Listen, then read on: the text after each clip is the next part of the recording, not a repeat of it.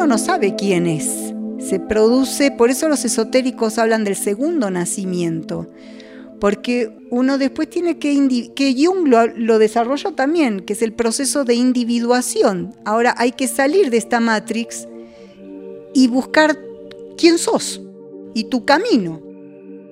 Pero es tan difícil, tan difícil, porque hay familias que son tan agarradoras, ¿no?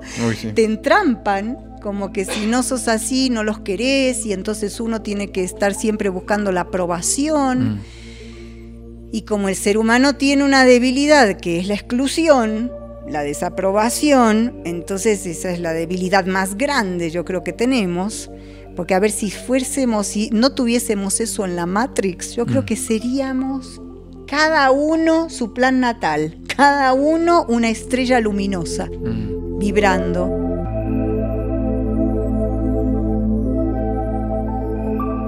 Soy Sandra Mariana Iglesias y estás escuchando Equilibrium Podcast.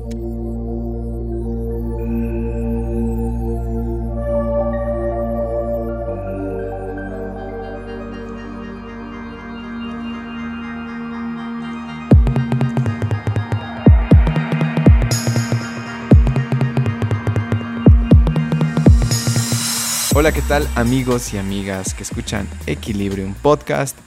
Mi nombre es Luis Muñoz y mi trabajo es conversar con personas valientes, emprendedores, ultra creativos, deportistas de alto nivel y maestros espirituales para que ustedes puedan inspirarse, relajarse y abrir la mente desde la hermosa comodidad de sus casas o tal vez desde la comodidad de un avión, o tal vez de un bus, o tal vez desde su propio auto, o tal vez mientras están corriendo o están en el gym. Mi principal misión es acompañarlos y traerles este tipo de, charlas profundas, al mismo tiempo súper divertidas, para que justamente pase algo dentro de ustedes. No sé qué pueden estar viviendo, pero estoy seguro que alguno de los podcasts les puede dar perspectiva, ya sea para sanar o simplemente para motivarse hacia algo. Si es que es su primera vez acá en Equilibrium, pues Equilibrium es un podcast que les ayudará a encontrar respuestas, sentirse mejor, especialmente en bajones, e incluso sanar situaciones personales pendientes. Muchas conversaciones son completamente terapéuticas. De hecho, quisiera agradecer a todas las personas que cada semana me escriben, me dicen algo bonito, que el podcast les ayuda, les hace bien, que se lo compartieron a su papá, a su mamá, a su pareja. Y es que al final de eso se trata, ¿no? Si encuentras algo bueno, tienes que compartirlo. Entonces aprecio mucho a todas las personas que comparten en sus stories, que etiquetan súper orgullosas de conocer a la persona entrevistada, que es algo que pasó durísimo con Martín, ya les voy a contar un poco más. Y bueno, estamos en Apple Podcast, en Spotify y también en Google Podcasts. Entonces suscríbanse a cualquiera de estas plataformas para que puedan recibir la notificación cada vez que un episodio nuevo salga y no tengan que ni siquiera, mira, ni siquiera tienes que descargarlo porque cuando tú te suscribes en una de estas plataformas, la plataforma te lo descarga automáticamente y lo puedes escuchar ya cuando quieras, es una belleza, entonces suscríbanse por favor. Y bueno, quería agradecer justamente por escuchar el anterior episodio junto a Martín Vargas, eh, uno de los creadores de Una Gran Nación. Eh, si no lo han escuchado, vayan a darse una vuelta. Martín es un hombre, es alguien que se ha hecho cargo de sí mismo, es un hombre que se ha hecho cargo de sí mismo. Ah, tiene muy marcado el rasgo de la amistad, la determinación, la capacidad de liderar y creo que es algo que puedes sacar de esa entrevista para tu propia vida. Algo que me ha sorprendido justamente es cuánto las personas quieren a Martín. ¿Cuántos de sus amigos han empezado a compartir orgulloso, privilegiado de ser tu amigo. Y es algo hermoso, ¿no? Que alguien tenga ese impacto, ¿no? Eh, de hecho, Martín, si bien es el creador o uno de los creadores de este gran proyecto, no está, no sale en todo lado. Es alguien que tras bambalinas está haciendo todo el trabajo y pues mira cuánto cariño le tienen, aunque no sea, digamos, esa persona pública o el, o el influencer, no, para nada. Entonces creo que es algo que, todos podemos sacar de que no necesariamente necesitamos estar con una red social, sino realmente puedes liderar desde donde quieras, ¿no? Y crear desde donde quieras, aunque no tengas la mega presencia en redes sociales como figura pública o un perfil personal. Ese es el ejemplo de Martín. Y bueno, la enseñanza de la semana que sé que les va a servir es mantener la calma en época de cambios. ¿no? Pareciera que todo cambio que se viene eh, no pareciera, en realidad todo cambio que viene, o sea, no solo viene una cosa, sino una serie de retos y pruebas que están ahí como testeándote. Entonces, ¿por qué mantener la calma? Porque cuando no mantenemos la calma, reaccionamos y cuando reaccionamos generalmente o lastimamos a los demás o a nosotros mismos. Entonces, hace poco justo escuché un podcast de Sadhguru que hablaba, em, hablaba de Rama y decía, ¿por qué adoramos a una persona que no ha sido nada exitosa en su vida? Porque había tenido un montón de líos. Y lo único que dice es porque a pesar de todo lo que le pasaba a Rama, él mantenía su esencia, él mantenía la calma, no permitía que lo de afuera eh, entre y se vuelva un virus, ¿no? Adentro. Y justamente creo que de eso se trata, de mantener la calma a pesar de lo que suceda, esperar que pase la tormenta y recién accionar, no reaccionar. Creo que esto es lo que más necesitamos en estos tiempos. Y bueno, ya saben, queridos amigos oyentes de Equilibrio, Equilibrio es un podcast completamente gratuito. Pero si es que quieren un servicio de equilibrio mensual con nosotros, si sienten que no, yo necesito ir con estos chicos, necesito recuperar el balance, el equilibrio en mi vida, nosotros trabajamos mente, cuerpo y alma y tenemos para todos. Si tú quieres trabajar tu cuerpo principalmente y tu alma, ven al yoga. Damos clases toda la semana, tenemos un montón de horarios. Tenemos clases online, tenemos clases presenciales. Estamos en Mi Equilibrium Yoga en Instagram, dense una vuelta. Tal vez dices, oye, no, yo siento que no, ya no me siento muy capaz desde que dejé la universidad, ya no agarro un libro. Pues ven al club de lectura y justo estamos leyendo el poder de la vulnerabilidad. Entonces no solo vas a trabajar tu mente, sino vas a trabajar tu espíritu, ¿no? Esas cosas que tal vez te cuestan contar y hablar, quizás quizás este libro te las detona y más bien las aprovechas, porque siempre he dicho, lo peor que nos ha pasado, generalmente ahí hay una gran respuesta para saber hacia dónde caminar. Y obviamente también tenemos el club de escritura, que es un espacio súper, súper íntimo, donde a través ¿no? de la dinámica que, que Alfie maneja, van a poder van a poder sumergirse en un lugar que ni conocen, así les digo, ni conocen, porque la escritura tiene esa magia. Ay, pero justo el otro día hablaba con mi amigo Scacho que me decía, he probado el club de escritura y me ha volado la cabeza. Entonces vayan a probar, ¿qué les cuesta? Vayan a probar y de recién dicen, pueden decir como, wow, ¿no? No me crean a mí, tengan su propia experiencia. Y finalmente también tenemos el servicio de alineación de chakras. Si no saben qué son los chakras, son ruedas energéticas que van desde la base de la columna hasta la coronilla. Son siete principales, hay muchísimos más, más de 100. Pero lo que hacemos con Adri, bueno, lo que hace Adri agarrándome el crédito, ¿no?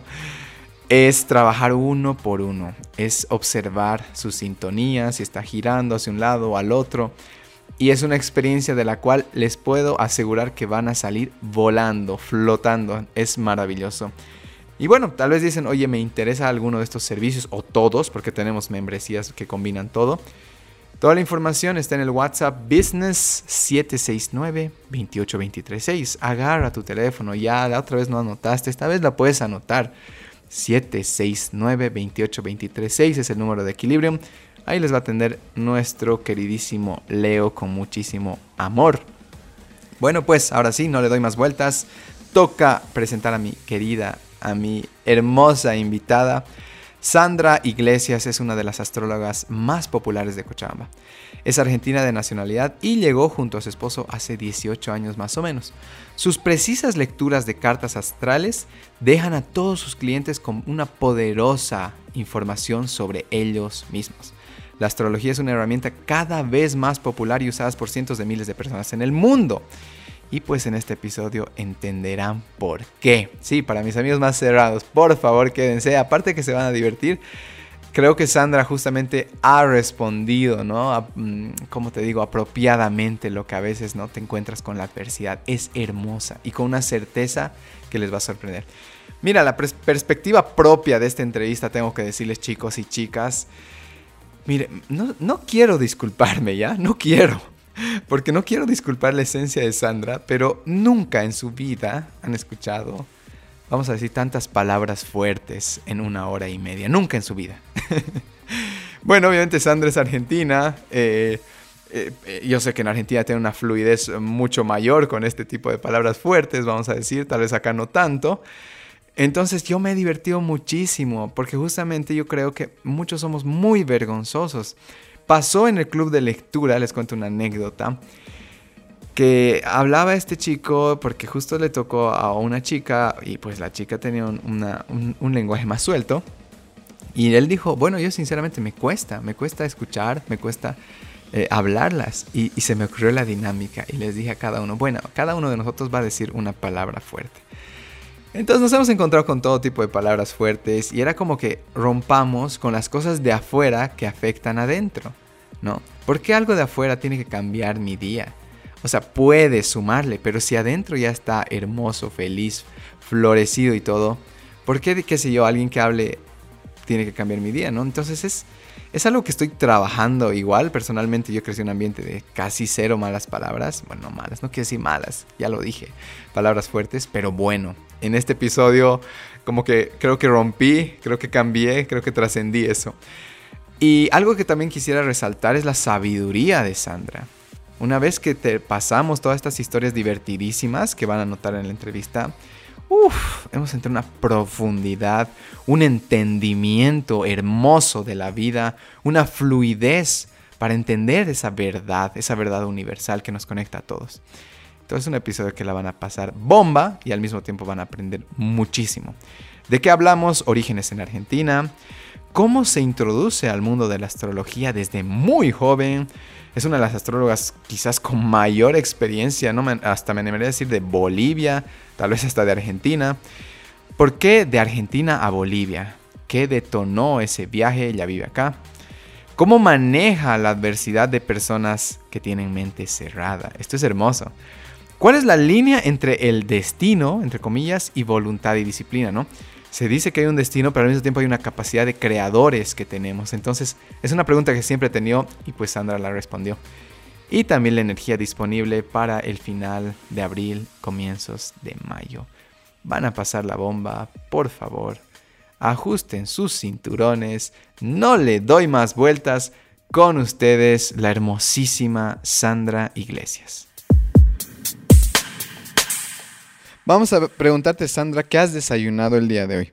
Bueno, como siempre me levanto, tomo agua, eh, después eh, un jugo, me gustan los jugos de fruta verde con perejil, cilantro, para desintoxicar, ¿vio? Y después eh, mate, mi amor, porque soy gaucha, no puedo dejar de serlo. Y lo primero que hago es poner la pava, que acá le dicen la caldera. la pava. Tomo unos buenos mates largos. Después me da un hambre que me muero y me como un pan con manteca. y eso es todo. ok. Estamos listos. Yo creo que vamos a empezar, vamos a tener que añadir eso. Sandra, está hermoso. Está hermoso. Sandra, sabes, lo primero que tengo que decirte es que tienes una energía hermosa. Que desde que nos vemos afuera y me dices, ¿dónde está el basurero? Me dice, ¿no? Entonces, a mí, a, mí me encanta. Virgo. ¿Sabes? Me encanta esa espontaneidad. Y, ¿sabes? Te voy a contar una historia. Yo estoy en un profesorado donde la mayoría de mis profesores, de profesora de yoga, uno más estoy haciendo, mm. son eh, argentinos. Ah. ¿Ya? Y claro, yo ya, ya, algo que he observado, tenemos un profesor que es muy bueno, se llama Rodrigo.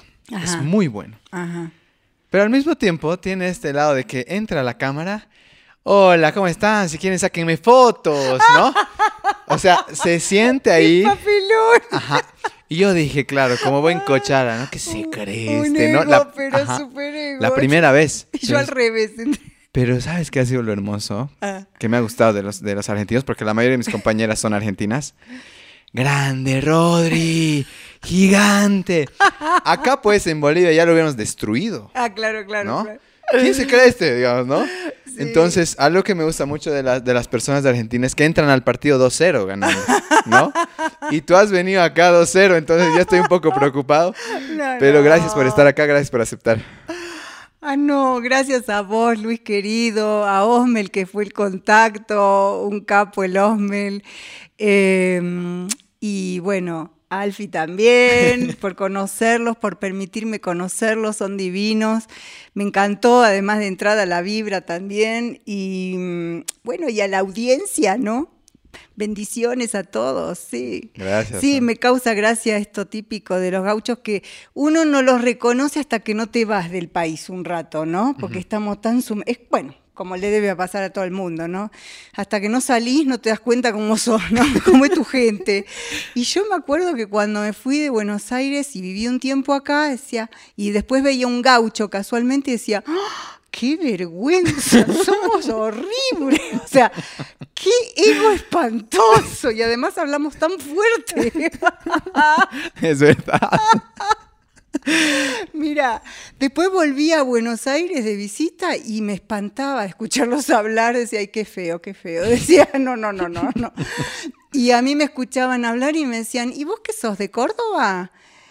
No, boluda, soy porteña. O sea, ¿qué pasa? O sea, porque ya me había moderado, ¿no? Ah, ya, ya. ya había bajado ese ego, esa tonada, esa cosa, las puteadas.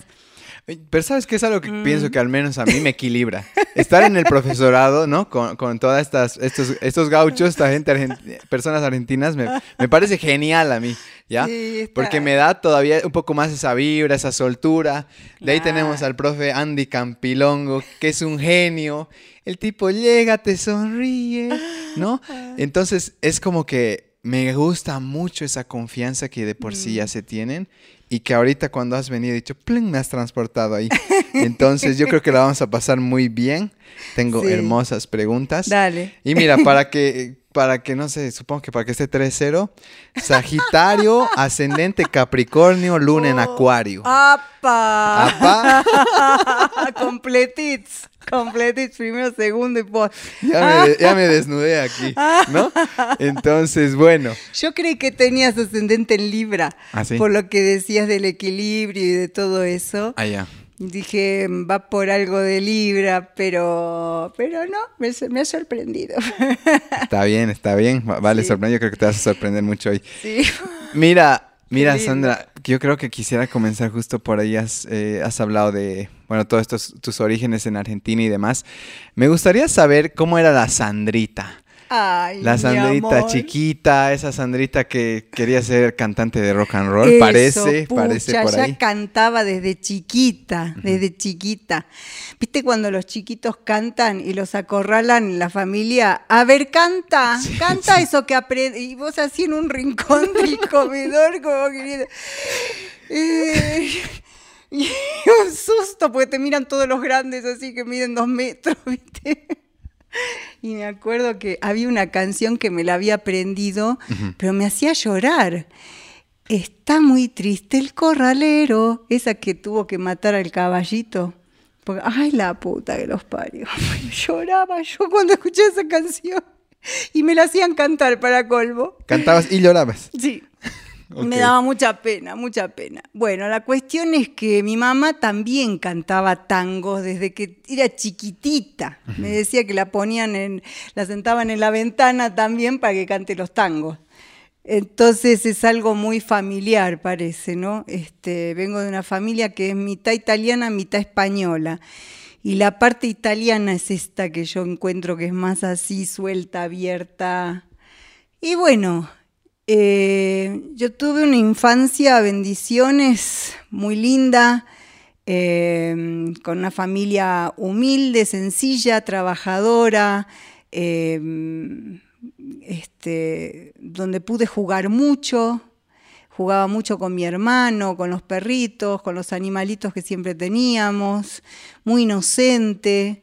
Eh, muy soñadora, tenía una, había una piecita arriba, me acuerdo en la casa, una abandonada que era para quién sería, no, no sé, y me acuerdo que me gustaba ir ahí y tenía dos amigas invisibles, ¿no? Y entonces entraba y ya las llamaba y jugaba con ellas todo el día. Mi mamá me tenía que llamar para comer, para desayunar. Dos amigas invisibles. Sí. Y vos es que, qué loco, porque yo tuve mellizas y después me vino una vez como un tincazo de sentir, ¿será que yo ya estaba en conexión con estas almas? Qué loco, ¿no? Mm, No sé. puede ser. Es una duda, pero Pero bueno, eh, así era mi vida. No era muy, no era muy social. Mi hermano sí tenía amigos de la calle, de la cuadra, jugaba con ellos, estaba todo el día en la calle. Yo no. Yo siempre adentro, jugaba con las muñecas, jugaba a la maestra, jugaba a, la, mamá, a la maestra, y tenía un pizarrón y enseñaba y tomaba lista y los cagaba pedos a todos. y, y mi mamá se acuerda, dice, cuando habías tenido un mal día, me decía mi vieja, que venías del colegio medio así turbada, ¿no? Me daba cuenta porque agarrabas al muñeco y lo revoleabas así, vaya dirección, ¡pum! Y lo mandaba desde la sala hasta el comedor. ¡Wow! Y volaban los muñecos. Dice, uy, esta tuvo un día malo. Ellos les pagaban las culpas. Sí, sí. Ok. Y así fue. Em, me gustaría saber un poquito de, tus papás, si, si se puede. Sí. ¿Cómo eran o cuáles han sido sus influencias? ¿Qué sacas de cada uno de ellos? ¿Alguna anécdota divertida de cada uno? Creo que sería bonito ir por ahí. Eh... Bueno, mi papá, mi adoración, obvio. obvio, de Capricornio. Em, pero mi papá era un, un señor o, niño, diría, huérfano, porque él perdió a su mamá cuando tenía 17 años y a su papá a los 18. Primero uno mm. muy pegaditos. Y tenía un hermano mellizo. Y yo no los conocí porque se pelearon, se pelearon eternamente por la herencia, típico, las cosas estas de que vendí la casa, no la quiero vender, venía a vivir acá, yo no quiero, bueno, esa huevada. Se pelearon, la casa al final se vendió y se dividieron la plata y listo, y nunca más, y nunca más. Y esa es la historia intrincante de mi familia del lado paterno. Y yo tuve melliza, fíjate pero se aman, ¿eh? Son re amigas, re, así, la compensación. Pero mi papá, o sea que por eso era un tipo solitario, muy introvertido. Eh, a mí, sin embargo, me hacía reír. Este, jugaba mucho al tenis, al ajedrez, o sea, un tipo onda intelectual, mi papá, ¿no? Eh, pero muy, muy relajado, muy, muy. Eh, y mi mamá, eh, muy enamorada de mi papá, Virgo, muy enamorada y mm, muy de la casa, de cuidarnos, de nosotros, de cocinar, de toda, toda como buena mamá de esas épocas, ¿no? Por eso digo, fui dichosa. Eh, bueno, mi mamá cantaba tangos, uff, después folclore, por eso terminé acá en Cochabamba, porque había un disco que ponía siempre mi mamá eh, de Jaime Torres, que es nuestro famoso folclorista y que tocaba música andina. Eh, charango se destacaba y, bueno, y estaba el temita este, ay Cochabamba querida. Oh. Y yo, o sea, desde chiquita escucho eso, ¿te das cuenta? O sea, no sabes mi impresión cuando yo llegué la primera vez a Cochabamba y vi el video Rocha, que no era lo que decía la canción, pero bueno, dije, bueno, vamos a ponerle voluntad. Dije. Pero cosas graciosas que te puedo decir, seguro que se me van a aparecer después. Ahora que me preguntaste puntualmente. No te preocupes, ahorita va a llegar. Debe haber un montón, porque yo soy muy de, captar en el humor las cosas siempre, ¿no? Lo que pasa es que tuvimos, eh, tuvimos tragedias familiares y entonces es como que eso a veces parece que te borra un poco lo lindo, las cosas lindas que pasaste. Eh, hay, obviamente hay, pero ahorita, ahorita no me acuerdo. No te preocupes. Bueno, esta Sandra, maestra estricta, ¿en qué termina la, el colegio? Eh, ¿Llega a destacarse? ¿Se va a la universidad? Eh, ¿Qué, ¿Qué, pasa con Sandra en, en, su crecimiento, adolescencia? Me gustaría ir revisando para ver la construcción de esta, de esta Sandra divertida y enojada por el bote de basura. sí. Tal cual. Es que no cumplen con las normas. y sin embargo, y sin embargo, fui siempre muy rebelde, muy rebelde, muy revolucionaria, muy oveja negra, eh, muy por qué, por qué. Iba a las marchas, eh, em, marchaba por por los desaparecidos, porque digan dónde están. Eh, me paraba enfrente de esos caballos que eran monumentos, estaban esos militares encima, pero viste, así, eh, gritando y bueno, me salvé de tantas cosas, de tantas, pero mm, siempre muy idealista, muy este, muy hacia el sentido de, mm, de nuestra evolución espiritual, Em, entonces, y muy inocente, porque muchas veces no me daba cuenta en dónde caía o lo que podía pasar. Em, fui creciendo así. Eh, no pude ir a la universidad porque tuve que trabajar. Eh, yo ya era astróloga, ya, ya desde que salí el secundario, yo decía, voy a ser traductora de inglés, traductora de inglés y así. Cuando terminé el secundario, yo ya era, ya tenía mi amiga íntima y su hermana era astróloga. Y cada vez que yo la veía fascinada haciendo qué, decía, ¿qué está haciendo esta chica que la veía tan inspirada y a mí me apasiona le hizo la inspiración?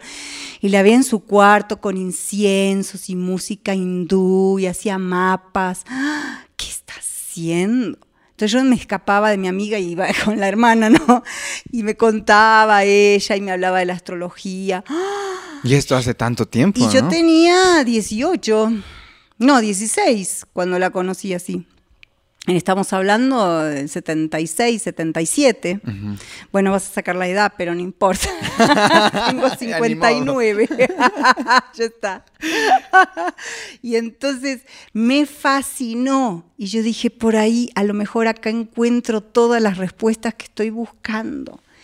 Y entonces un día le pedí que me enseñe. Claro, me dijo, y me enseñó. Entonces, otra que traductorado de inglés. Dije, yo no voy a estar con el culo en una silla 8 o 10 horas traduciendo papeles que ni me importan.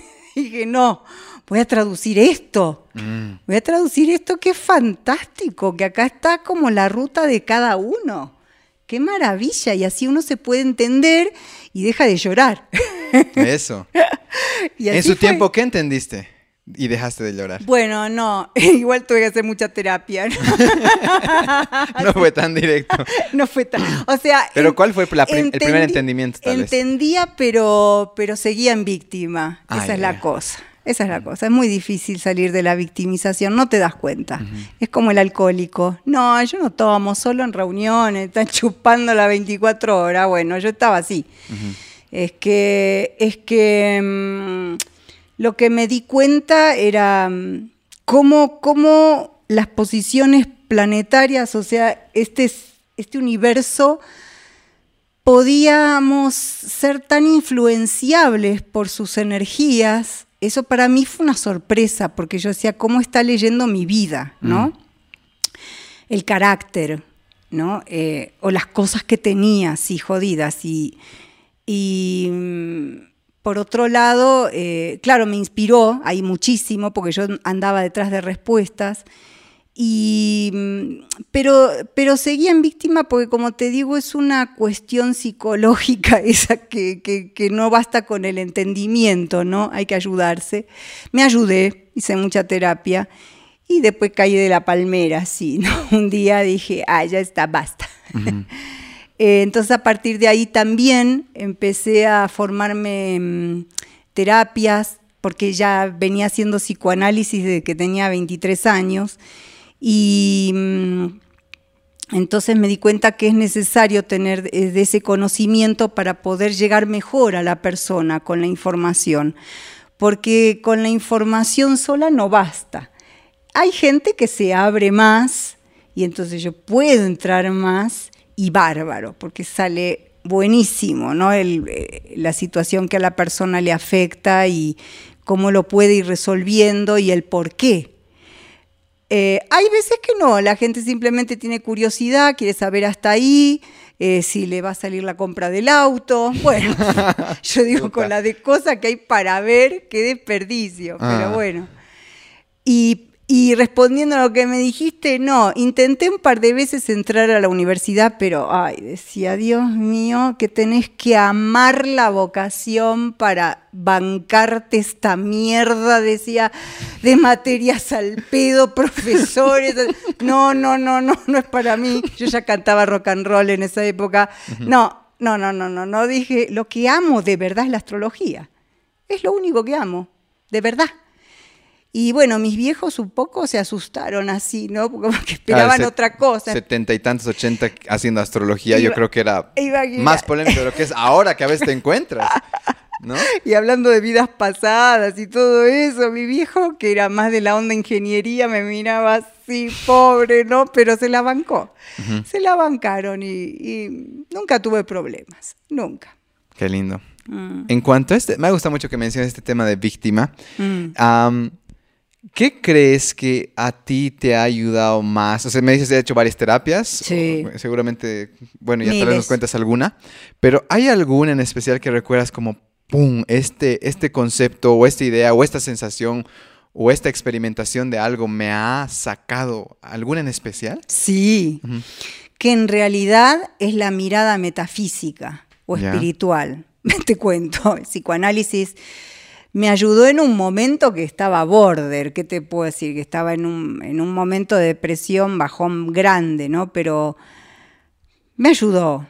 Em, pero lo que me ayudó finalmente fue cuando en una época empecé a hacer mm, conexión con una terapeuta que hacía regresión a vidas pasadas, porque había tenido una regresión espontánea de repente una visión, ¿no? Dije, ¿qué es eso? Empecé a indagar y me metí. Y entendí que, mm, pucha, que nuestra alma realmente es eterna em, y que tenemos una oportunidad de tener una experiencia acá viva en este planeta y hay que aprovecharla, porque si te la pasas llorando vas a volver a reencarnar y en la misma huevada hasta que la superes. Entonces dije, mejor ahora.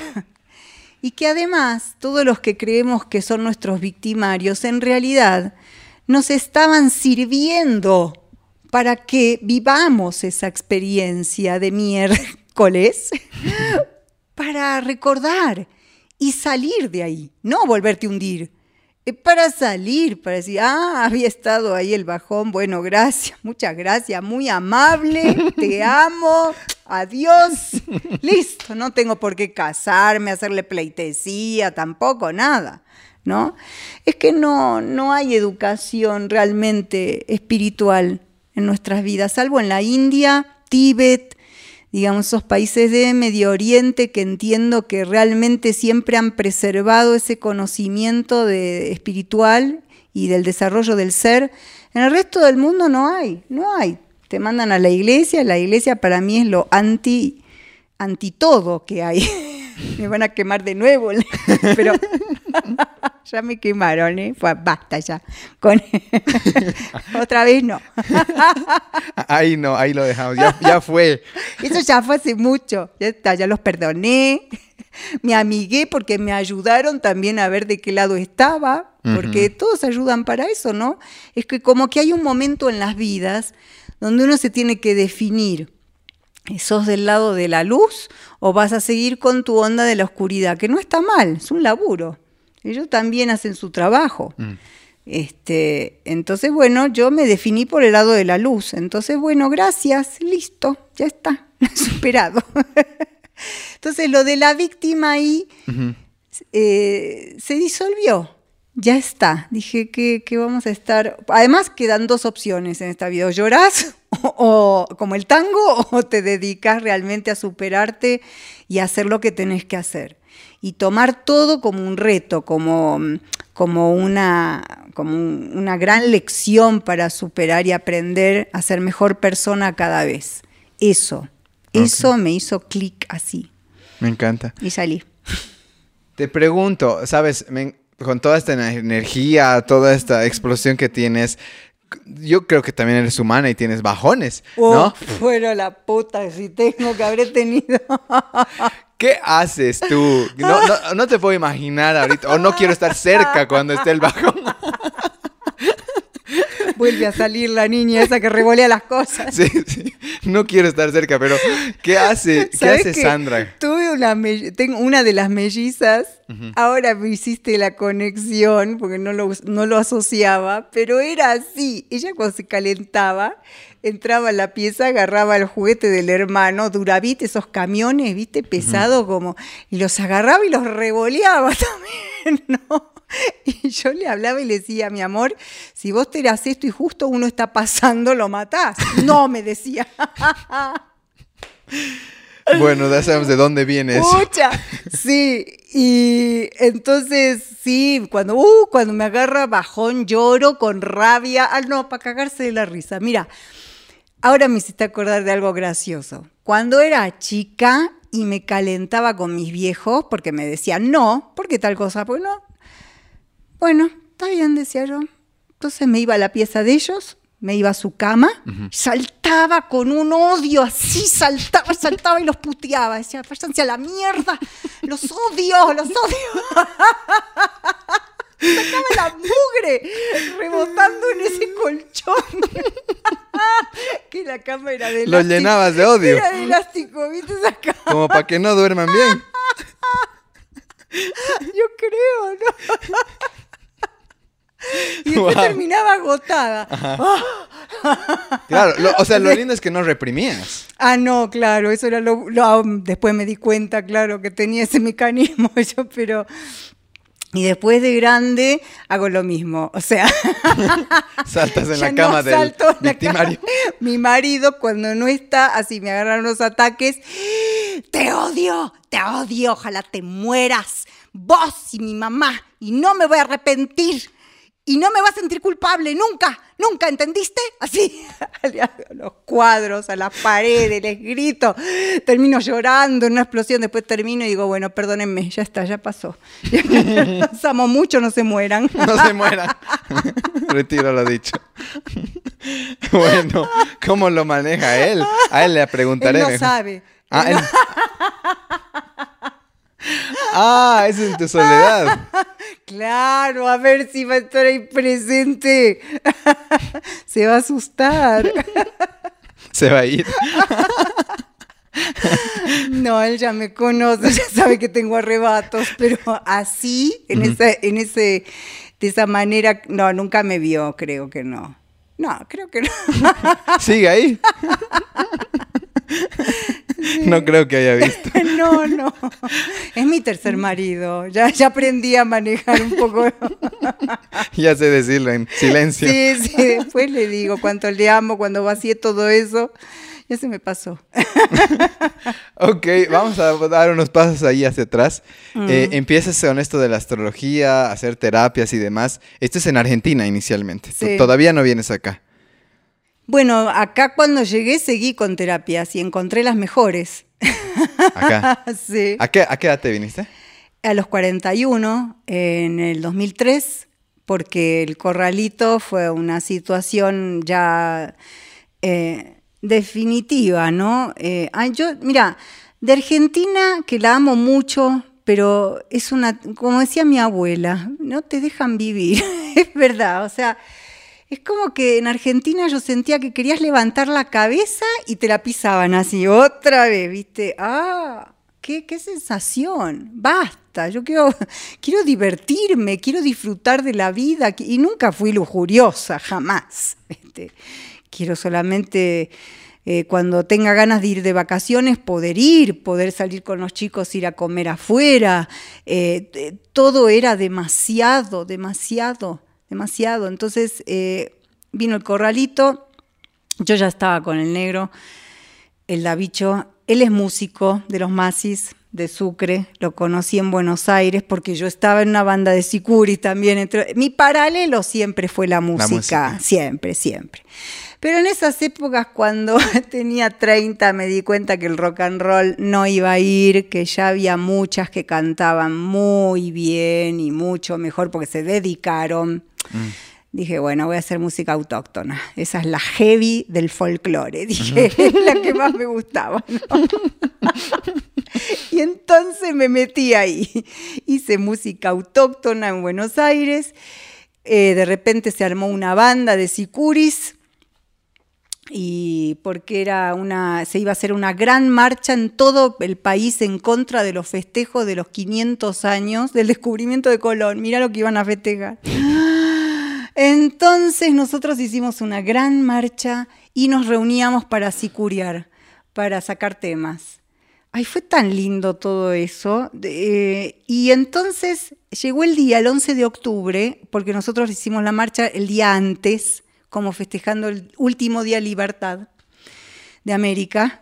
entonces, eh, pucha, era una cantidad de gente que no se imaginan, con antorchas, con oh, eh, banderas, huipalas, había también de las mapuches, había de, de todas las culturas que te puedas imaginar, em, comunidades, de todo. Y bueno, y marchamos y curiando una gran vuelta que te digo, me había lastimado, no había tanto soplar.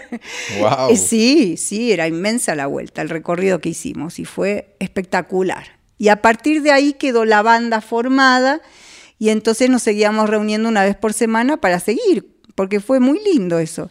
Y ahí lo conozco a, al Davicho, ¿no? Un día lo llevan y él era un musicazo, pero de la puta madre. O sea, me acuerdo que yo estaba entrando al ensayo y sentí a alguien que estaba tocando el tambor.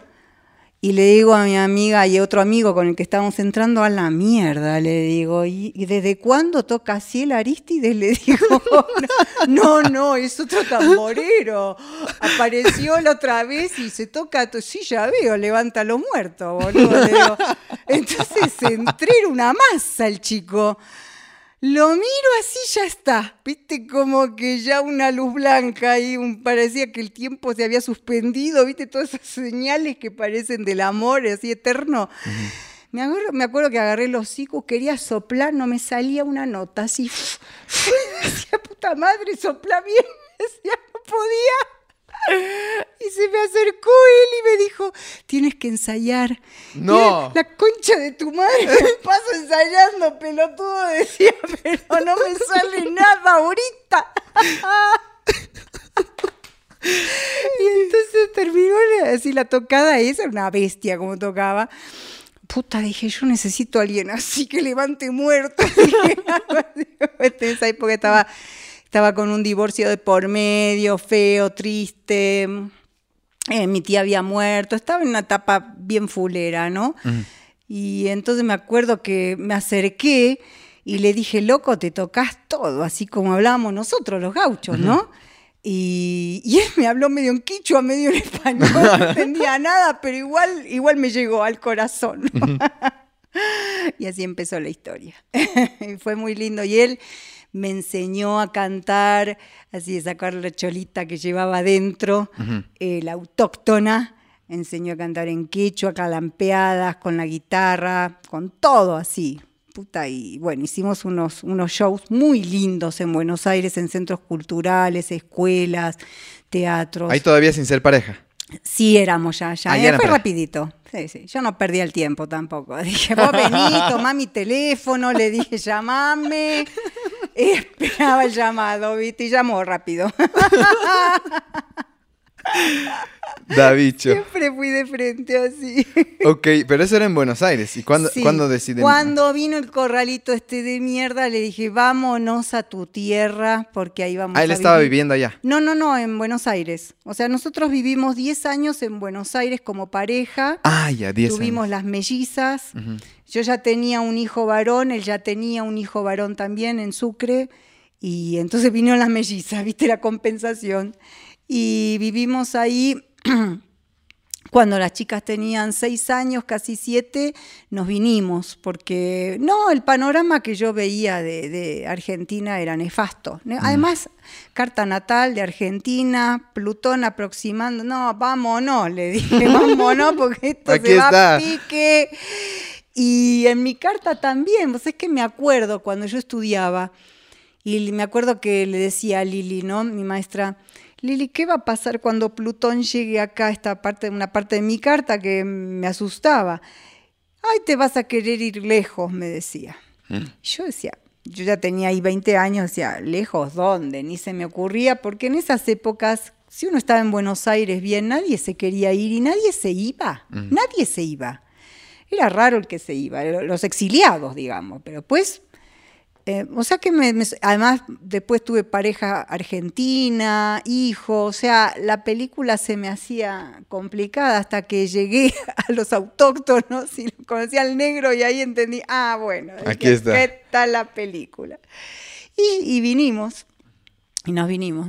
2003, dices. 2003, enero del 2003, o sea, hace 18 años. ¿Y, qué te encuentras acá en Cochabamba y con la astróloga autóctona, cantante? qué lindo, qué lindo. Bueno, primero había venido en el 2000, ¿no? Ah, eh, de visita con él para conocer la familia, la mamá del Cholita, o sea, una señora pollera, sus hermanos, una cosa linda, yo me enamoré, chupé chicha hasta emborracharme, carnavales, justo habíamos llegado entonces ahí vi al río Rocha. este, bueno, después fue que volvimos a Buenos Aires, empezaron los conflictos económicos que ya se venían sintiendo, cada vez había más recesión, más, más, hasta que, bueno, vinimos. Eh, deshicimos la casa yo creo que en dos meses, entregamos todo y nos vinimos con unos bolsos, algunos libros, ropa y, el negro el televisor. ¿Por qué? Porque los partiditos me los tengo que ver. puta, el televisor ese, imagínate cruzando micro fronteras. Yo lo quería revolear. Y esa época los televisores eran pues así. Sí, tenían el culo atrás, viste, grande. Y la caja era enorme. No, no, no, yo lo voy a cargar, me decía él. Por supuesto, le digo, no, Por supuesto. vas a pensar que vas a cargar eso. O sea, con televisor y todo se vino. No, no, sí. Y llegamos con un bloqueo del Evo. No. Llegamos a. Mm, a Santa. No, primero a Yacuiba, un calor. ¡Ay, Dios mío! Y encima llovía y no había flota para sacarnos. Fue en esa época que todavía el camino era barro y no nos podían sacar de Yacuiba a Santa Cruz. ¡Ay, vamos a morir acá! Decía yo, no, derretida, por favor. Y entonces, de repente dijo, hay un tren, vamos, ya, ya, le dijo, vámonos. Y yo pensando en los trenes de Buenos Aires, ¿no? Puta, cuando subimos a ese tren, ay, no no, no, no, no, no, no, no. Primero que creo que si yo iba trotando al lado le ganaba. le ganaba, hijo de puta, ese que iba dos por hora, un calor. Y la gente que además ocupaba los pasillos. Ah, no, no, no, no, decía esto hasta Santa Cruz puede llegar a ser la muerte. Y llegamos igual, llegamos igual. Bueno, ahora ya queda un trecho, Santa Cruz, Cochabamba, vamos todavía. Viene el negro no hay micros, hay bloqueo del Evo. Ay, la concha de tu madre.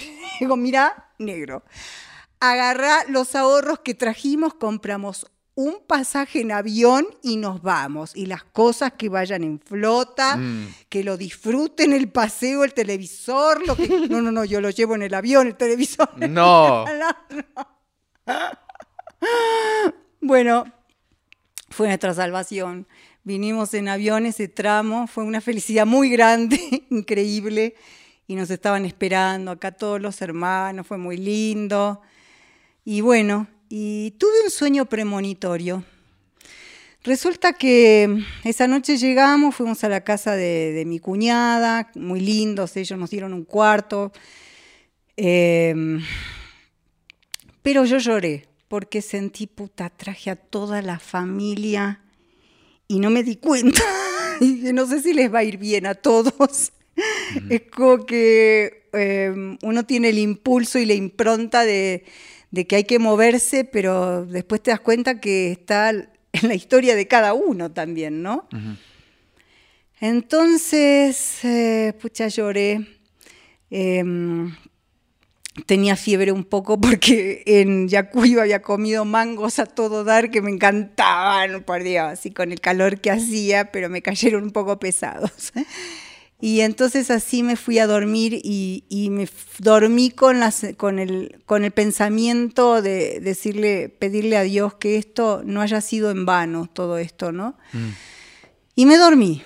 Y tuve un sueño justo con esta tía que, acababa de morir cuando yo lo conozco a David.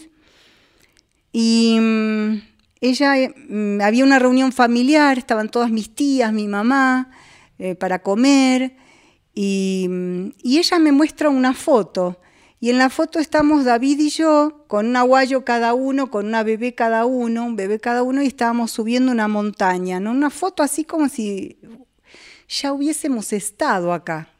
Porque yo tuve además una regresión, una visión espontánea de que yo fui este, originaria, de, no sé si originaria, pero fui eh, en la época de la revolución de, de mayo, estuve por acá.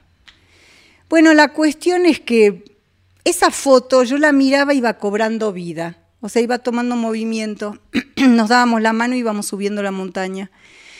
Y me dio una sensación así como de esperanza de que está todo bien, como que yo pertenecía acá y que este lugar estaba bien para mí, que íbamos a crecer.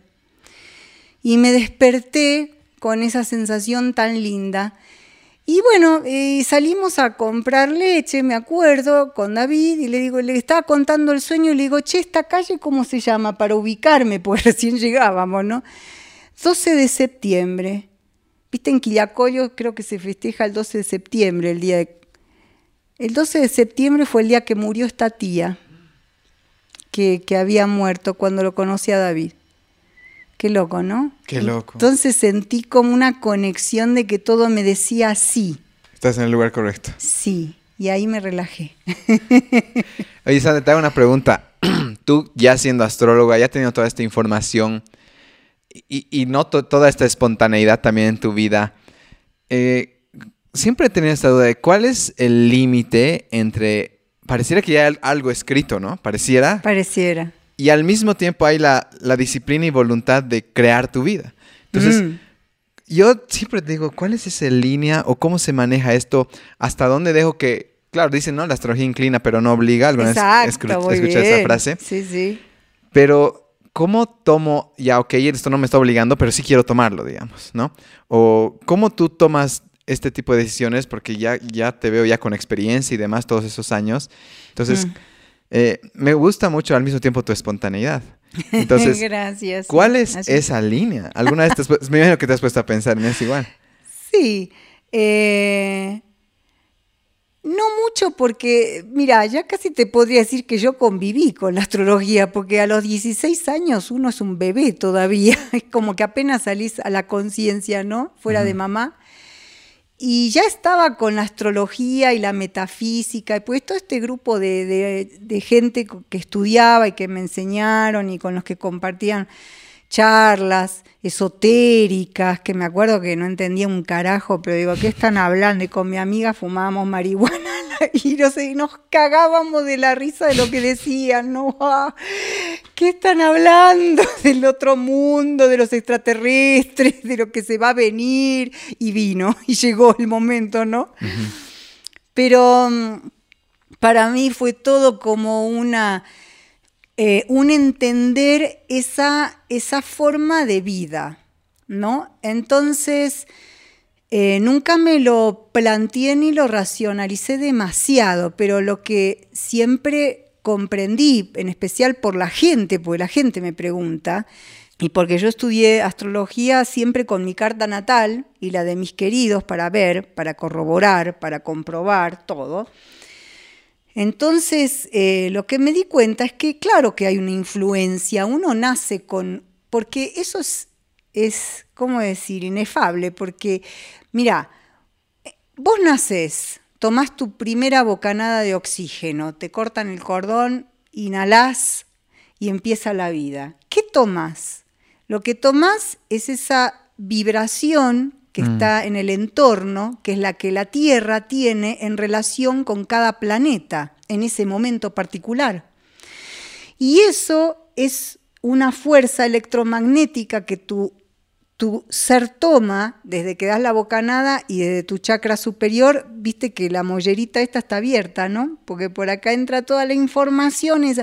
O sea, el ser está más ahí en contacto con eso que con el entorno físico de, del lugar, digamos, físico donde estás naciendo, ¿no?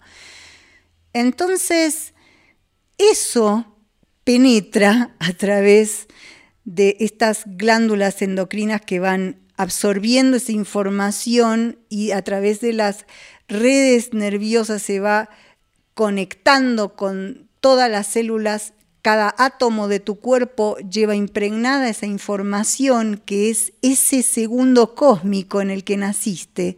Es como si la Tierra te dijera, este es tu sello y esto te sostiene.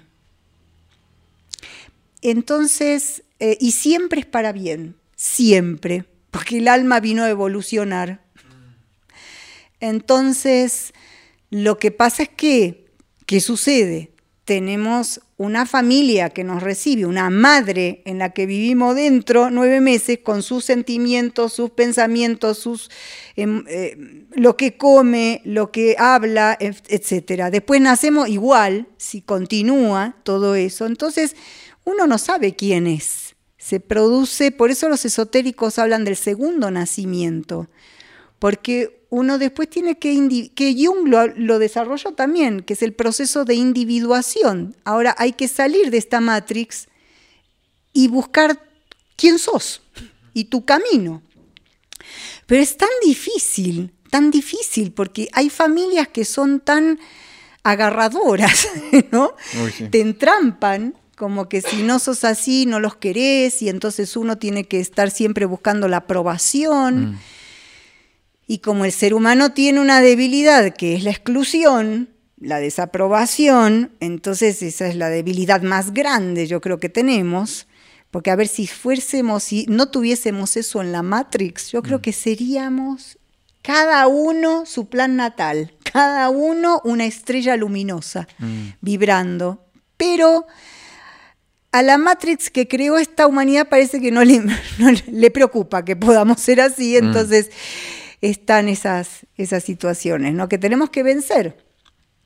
Entonces, salir de eso, vencerse a sí mismo de ese temor, eh, es todo un proceso larguísimo. Para algunos más largo, para algunos eterno, para algunos tienen que reencarnar mil veces más.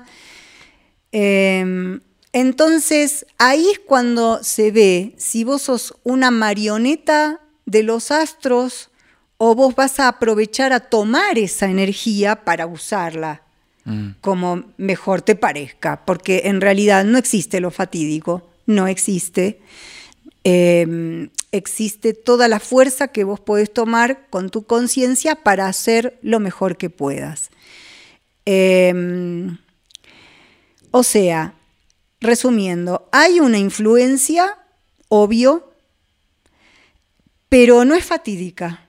O sea, si uno despierta a, tu conciencia, a tus posibilidades, a lo que quisieras hacer y cómo lo puedes hacer, bueno, genial. Entonces tenés más opciones de ser más libre.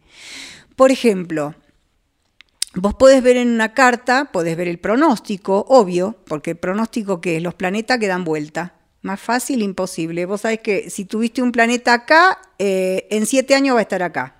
De eso no hay dudas. O sea, un ángulo, ponele de 45 grados. No hay duda. Y eso significa algo. Algo. Si está en 180 grados respecto de donde estaba cuando naciste, otra situación. 45 menguante, otra situación. Bueno, eso es lo que se interpreta. Y entonces tiene una lógica, toda esa parte tiene una lógica perfecta. Ahora, si vas a tener una desgracia o vas a tener un momento transformador que te va a llevar a un paso de crecimiento y de expansión superior, depende de ti. Ah. Yo he visto tragedias, sí he visto. He visto cartas con, además porque lo sentís, más que porque lo ves. Decís, ay la mierda, acá hay algo feo. Pero, pero he advertido a muchos que vayan a hacer terapia, porque veo una, un componente energético que eh, es suculento, digamos.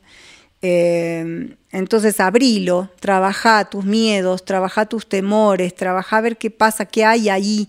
Mm. Porque cuando hay miedos y culpas y la carga es grande, la persona puede caminar hacia su propio perpetrador o situación perpetradora. Claro, lo haces porque vas hacia ahí. Estás llamado hacia eso, que igual no está mal para el destino. Porque si necesitabas ese sopapo, y bueno, lo necesitabas, qué sé yo. Ahora, si vos estás despierto y sabés que si vas por ahí va a haber, bueno, la enfrentás, pero ya no va a ser un sopapo, va a ser otra cosa, te van a echar por ahí el trabajo, bueno, mejor, voy a tener otro. Esa es la cosa. Eh, pero también depende de, la carga con la que uno nació. Hay gente que viene realmente con, cargas planetarias que son son pesadas, sí, son pesadas, sí. ¿Por qué? Porque atrás hubo violencia, abusos, eh, nunca se quiso ver, nunca se pudo sanar, nunca, eh, en fin, y en la vida misma de la persona no lo toma con conciencia. Yo, yo, tengo clientes que de repente les veo una carta re violenta, en la casa hay violencia y no se dan cuenta. No, pero mi papá le pegaba a mi hermano, me pegaban a mí, y pero ¿y eso qué es? No, no, no, no hay. Es como cuando uno es víctima y no te das cuenta, ¿no ves? Más o menos. Bueno. Entonces, bueno, si vos vas caminando con esa carga, obviamente te vas a traer una pareja violenta, te quejas de la pareja, pero mi amor, vamos, vamos un poquito para atrás. ¿Cómo era el amor en tu familia? Para eso es que me sirvió muchísimo entender eh, mucho sobre cuestiones terapéuticas, porque ahí yo puedo colaborar para hacer reflexionar, no, no para hacer terapia en absoluto, ¿eh? Pero sí para poder colaborar de interpretar lo que tenés y cómo lo estás viviendo, para que uno pueda abrir más la conciencia. Ah, y me digan, claro, qué boludez, ¿y qué hago? Y acá hay tal terapeuta, tal este, anda este, acá, allá, puedes hacer esto lo otro. Yo te, te derivo lo que a mí también me funcionó y fue espectacular, ¿no? O sea, y sí, funciona, y la gente después me agradece, sí. Ahora, para responderte también esa pregunta y otra, em, los planetas, como nosotros, como todo, eh, somos campos de frecuencia. Imagínate los campos de frecuencia de un planeta, ¿no? Por decirte un tamaño, figúrate, pueden ser así. Ustedes los que son oyentes no van a ver nada, pero no importa. es así el campo de frecuencia. Entonces... 40 centímetros entre manos. bueno, entonces resulta que vos podés estar en un nivel bajo, medio o alto. Bueno, alto estaba Jesús, mm. Krishna, Buda, o sea, porque, bueno, hay planetas que sus campos de frecuencia son más chiquitos. Son los planetas cercanos, los más personales, diríamos, donde el ego puede manejar esas fuerzas, un mal humor, la luna te agarró cruzada, como a mí mis rayes, que me agarra Marte, así una semana que quiero matar a todos. Después se me pasó. Pero eh, cuando hablamos de Urano, Neptuno y Plutón, que son planetas transpersonales o transgeneracionales, bueno, sus campos de frecuencia son inmensos. Entonces, lo más fácil es encarnar a esta vida con la, frecuencia baja de eso. Mm. Urano, planeta de la revolución, autonomía, independencia, libertad, es una belleza. Pero nosotros con qué nacemos? Con oveja negra, rebelde, te putea toda la familia, te excluye, no sé, ese es el síntoma vago, pero sos de Urano. Como yo, yo nací con Urano a la cabeza, te gusta todo lo que no es aceptado, la astrología. Izquierda no, no, o sea, soy de la sociedad, pero seré libertaria, digamos, o sea, tampoco, ningún dogma, ninguno. Eso es Urano, ¿ves? Pero bueno, hay que alcanzar una buena vibra de Urano para que tampoco estar mal también en el sistema donde te toca vivir. Neptuno lo mismo, Dios, amor, fusión, eh, integración, aceptación, perdón, humildad, ese es Jesús. Bueno, frecuencia baja, pelotudo, no te reconoce nadie, mala persona. Este, desaprobado, descalificado, buscas la aprobación todo el tiempo, apego, dependencia, adicciones, ¿te das cuenta? Plutón, bueno, ni que hablar. Plutón ya es una esencia súper superior, una dimensión celestial divina, eh, la frecuencia baja, bueno, abusadores, eh, eh, estafadores, asesinos, suicidas, o sea, todo lo border, border, border. Tenés esencia de Plutón, claro, pero vamos a laburar porque... Y eso tu carta te lo va a mostrar. Exacto. Hay chicos, eh, eh, tuve la ocasión de ver varias cartas y generalmente, ¿viste cuando fue esta época de los, ¿cómo se llamaban estos que andaban de negro, todo de negro, así el pelo así? ¿Hemos? Em, hemos. Bueno, mucha depresión, eh, tendencias suicidas. Y me decían, ¿no? Que ellos se sentían así, pero claro, Plutón en la carta sumamente así relevante, ¿no? Entonces, bueno, les hablaba de eso, de que, o sea, y cuando uno sabe la diferencia, es que te relajas, te sentís más, ah, bueno, vine así. De ahí viene. Claro, o sea, ah, este es mi plan. Pues, Está bien, entonces lo voy a trabajar. Pues yo les digo, no hay ningún problema, te suicides. El tema es que vas a renacer así muchas veces, muchas vas a encarnar todas las veces que necesites hasta que superes ese momento. No tiene nada de malo morir, volver así, pero, pero qué aburrido, hermano. O sea, realmente desaprovechar una encarnación para... Me encanta la ligereza que hablas de desaprovechar la encarnación. ¡Qué Una vez un maestro esotérico me dijo, es que hay cola para encarnar. La, ay, yo me cagué de la risa con eso, pero es que la gente cree que es, ay, esta vida, qué mierda. Yo también, ¿eh? Yo fui una de esas renegadas también. Y, y después te das cuenta, cuando tomas conciencia de todo esto, decís, no, es que no es fácil reencarnar. ¿Por qué? Porque, mira, cada alma cada alma tiene una vibración que se compone de las experiencias que vas sumando a lo largo de tus vidas. Eso se, llama sanskaras o registros akáshicos, que se traduce en pulso, vibración, color, sonido, etc. ¿no? Entonces vos tenés una memoria, una información. Cuando vas a encarnar, tiene que estar la pareja ahí amándose que vibre en esa misma frecuencia. Entonces vos entras jalado por esa, o sea, sintonizas, ¡pum! Es una ley física. Acá no hay ningún misterio que elegía mamá, papá, no me la creo. Yo creo que entramos automático por nuestra frecuencia y vamos a la frecuencia de ese amor. Si es violento también. Si naciste de un abuso también, porque venís con una frecuencia idéntica, no tiene nada de malo, es así. Entonces, em, claro, ahí empieza el camino. ¿Vas a quedarte en víctima o vas a sanarte? Es que la gente no le gusta sanarse. Viste, pasar por la terapia. Ah, es incómodo. le da flojera, revisar todo eso. Bueno, eh, entonces ahí empieza tu progreso, elevar la frecuencia de esa configuración. Y ese trabajo es maravilloso, maravilloso. Eso después nunca más vuelves a repetir lo que ya, ya está. Ya si ascendiste esa frecuencia, perdonaste, aceptaste, listo, ya estás grabando otra información que si tenés que volver a reencarnar ya va a ser otra la frecuencia, obviamente.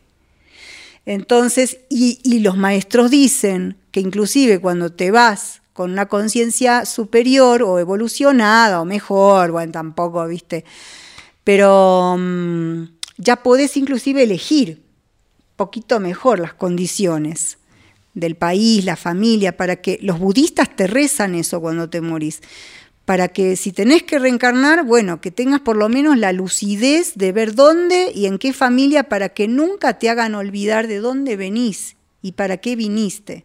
Entonces, mirá las condiciones que se tienen que dar. Primero, las energéticas y la del plan celeste, que coincide, porque si vos venís con una vibra de violencia, y justo están Júpiter y Venus en amor, todos en armonía, y no, tenés que estar esperando a que se den las condiciones para el estrillato para entrar en el momento que necesitas. Entonces decía este maestro de que había cola detrás de la luna, ¿no? Puta, decía, qué feo. Ah, no, no, no. Entonces hay que aprovechar. Si ya estás acá, aprovechalo. Oh, sí. Y bueno, mm. imagino que esto de la astrología lo has encontrado en, en, tu carta, has encontrado toda esta parte, vamos a decir, mística, revolucionaria, de ir en contra o de mostrar otro mensaje. ¿Tú, sientes que tu vibra ya está más elevada? ¿Hay trabajo que estás descubriendo últimamente de ti?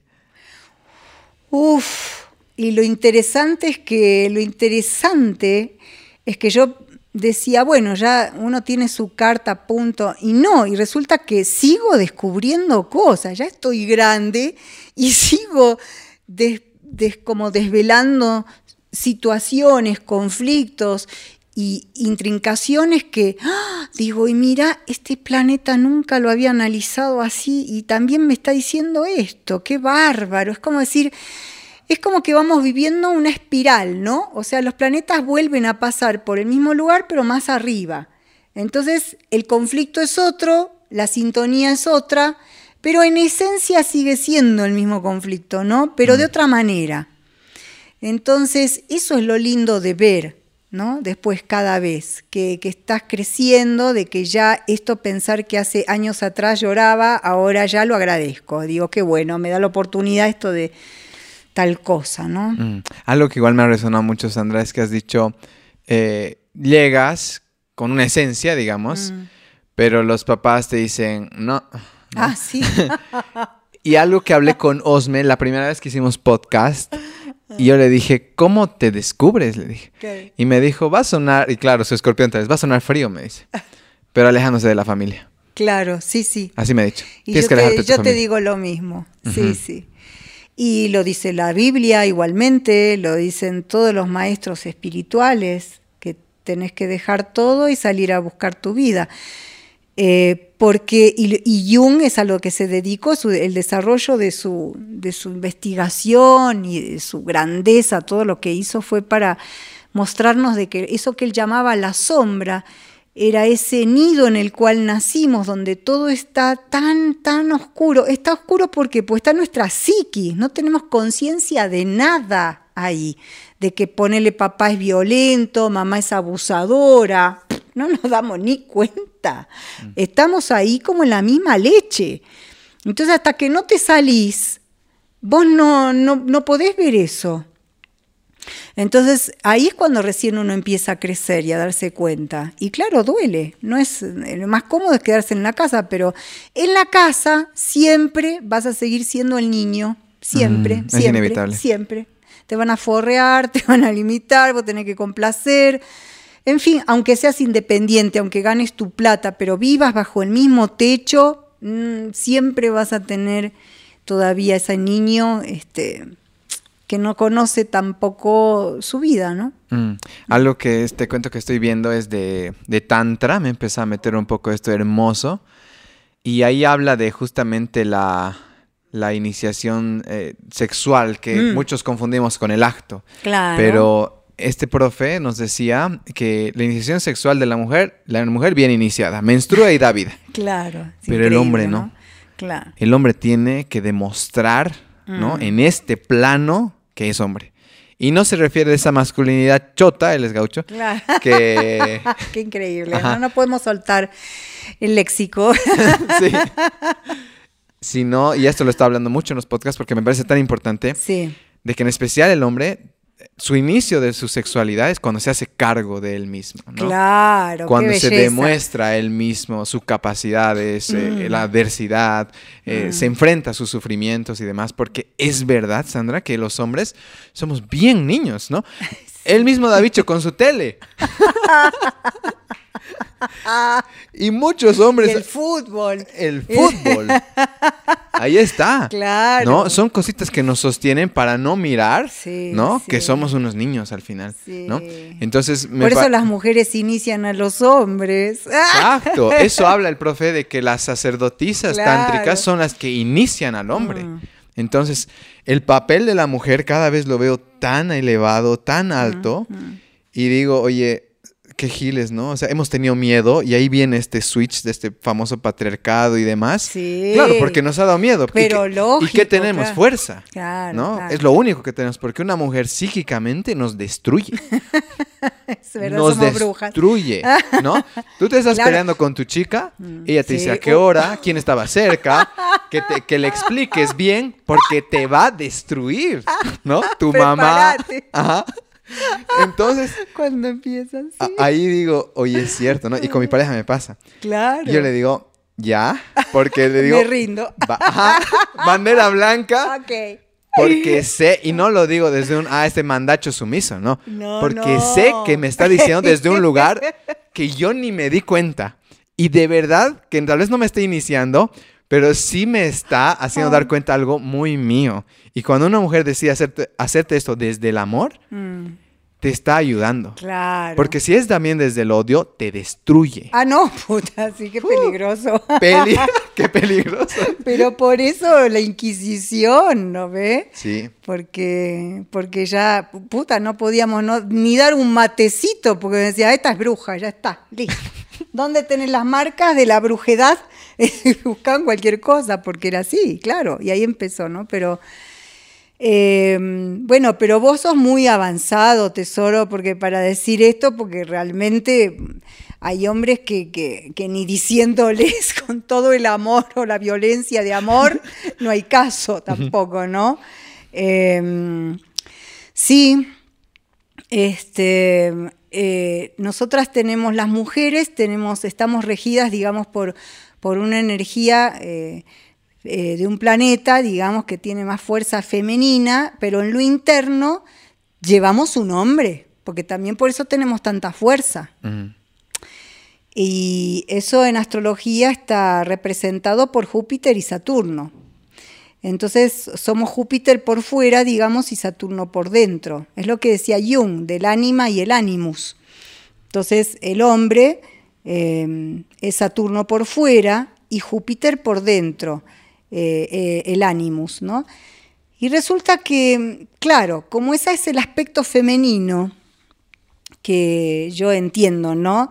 Eh, que claro, es sensible, es amoroso, Receptivo. Y entonces da miedo, a ver si soy gay, ¿viste? A ver si, si van a pensar que, que soy de otro bando o que tengo otras tendencias. Entonces, eso fue muy castigado siempre, siempre también en el hombre, que era sensible o porque tenía una frecuencia femenina más desarrollada. Eh, o sea que lo femenino netamente siempre fue castigado por todos lados. Eh, en astrología se ve así, digamos, cómo tenés esa contraparte tuya y, cómo la vas trabajando, cómo te vas conectando o qué posibilidad de conexión tenés con esto, ¿no? Eh, yo creo que mm, el hombre, el macho, digamos, es, es una, una, digamos, una frecuencia, no sé cómo decirlo, es, para mí es alguien maravilloso, que, que tiene una posibilidad enorme de potencializarse y, y cambiar realmente el mundo, porque tiene la frecuencia de la transformación dentro. Y en cambio nosotras al revés, es lo que hacemos en la vida cotidianamente, llamamos a la atención todo el tiempo, pero llevamos la fuerza del macho adentro para seguir adelante, para seguir adelante, porque, porque se está poniendo bravo, estamos llevando a nuestra, a nuestra autodestrucción realmente, ¿no? Entonces me parece que acá, y, y mm, Eric Fromm lo dijo, ¿no? Un pensador viejo divino que él dijo, la próxima revolución importante en la Tierra la va a hacer lo femenino.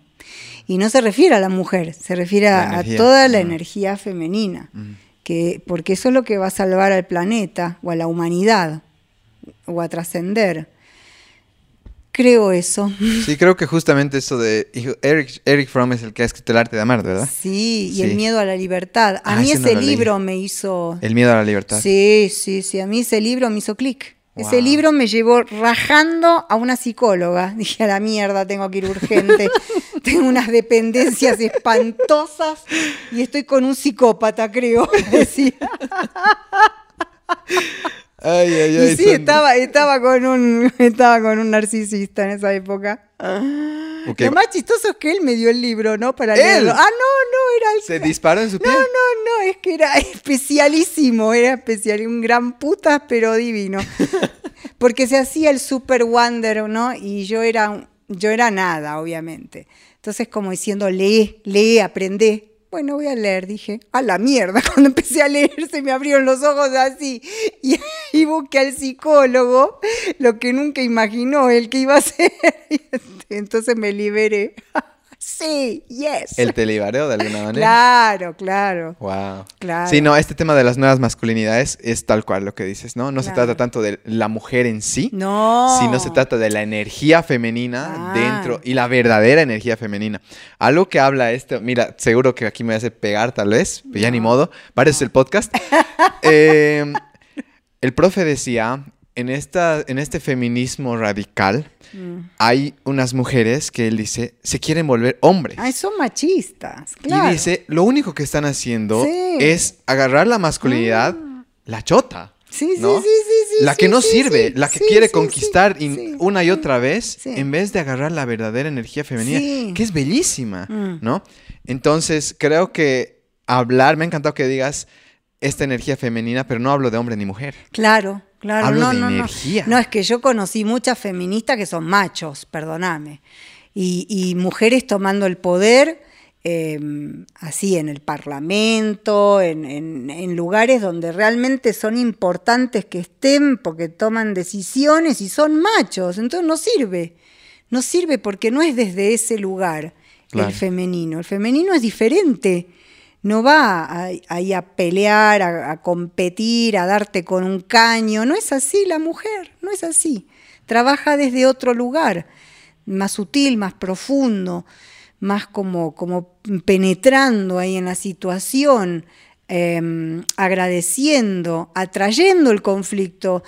Pero eh, estas mujeres que son machas son las que se imponen. Se imponen, quieren dominar, quieren manejar la cosa como tiene que. No, no es así. No es así y no va a ir así. Y no va a funcionar tampoco. Sí, ¿no? Y algo que igual hace poco en el club de lectura leímos La, la Granja de Orwell, no sé si lo leíste. No. Uf, hermoso. Pero al final, básicamente, era cuidado con lo que odias, porque en eso te puedes convertir. Ah, sí, sí. ¿No? Sí, Entonces, es a todas las personas que ahorita dicen, uy, si yo odio esto, cuidado. sí, sí, porque puede pasar suficiente tiempo para que te conviertas En eso. en eso. Entonces, mucho cuidado.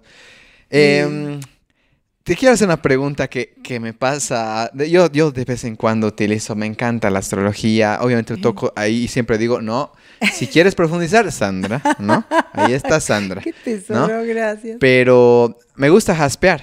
Me gusta Claro. jaspear y encuentro maravillas. Claro. Pero también me encuentro a veces, y es bien divertido cuando me encuentro con alguien, no vamos a decir ni hombre ni mujer, vamos a decir es energía masculina Mm. Sí. bruta, ¿no? Sí, sí, sí. Donde Gil, ¿no? ¿Qué estás hablando? Y sé que también, tengo un libro justo de astrología donde habla de que Jung justamente, u otros grandes Mm. eh, maestros, Mm. ¿no? Eh, utilizaban la astrología, Mm. ¿no? Entonces mi pregunta es, tal vez alguien está diciendo, puta, estos dos locos, giles, gritando y demás. Eh, ¿Cómo tú, o tal vez ni respondes, pero cómo tú manejas cuando te encuentras con estos muros?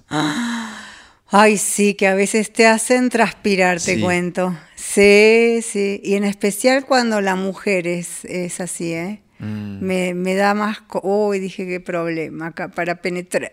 dije, bien. Inhalo, exhalo, lo que me enseñaron en yoga. Y me voy. y le digo, gracias, namaste. Tienes razón. No, yo intento, ¿no? Ah, yo igual voy por lo profundo. Si veo que, que no hay respuesta, bueno, ¿qué querés saber? Porque había una que me acuerdo, una camba divina. Y dale para profundizar, porque tenía un quilombo, una intrincación de... Ay, cuando le hablo de las terapias, ya qué flojera, me dice. Bueno, ¿y cuándo me va a comprar el auto? Ay, el carro. No, no, no, decía yo, no, no puede ser. Pero bueno, existe eso, existen las- los positivistas, o sea, que te dicen, bueno, pero ¿cuándo? ¿Cuándo me voy a casar? ¿En qué año? O sea, ¿en qué mes? Guau. No, no, no, puta, no, para. Y, y después, ¿cuándo me voy a morir? No, no. te- ¿Cuándo se va a morir mi marido? No. Ah, no, no, no, no. El marido, la suegra. Te ha llegado todo. Puta, te preguntan por todo. ¿Sabes qué? Le digo, no se va a morir nadie, cagaste. Vas a tener que trabajar con todos ellos y amarlos en tu corazón, como hice yo. Así. Aquí me dice que nadie va a morir. Te cuento que mm, la astrología, como yo la manejo, eh, es muy femenina. Eh, porque la manejo desde este lugar donde, donde lo que intento traducir es ¿por qué viniste? ¿Cuál es tu trama, digamos, intrincada, que es lo que te iba a llevar esta vida al caos o al sufrimiento o a los problemas? Veamos eso, porque para eso aprovechemos el tiempo.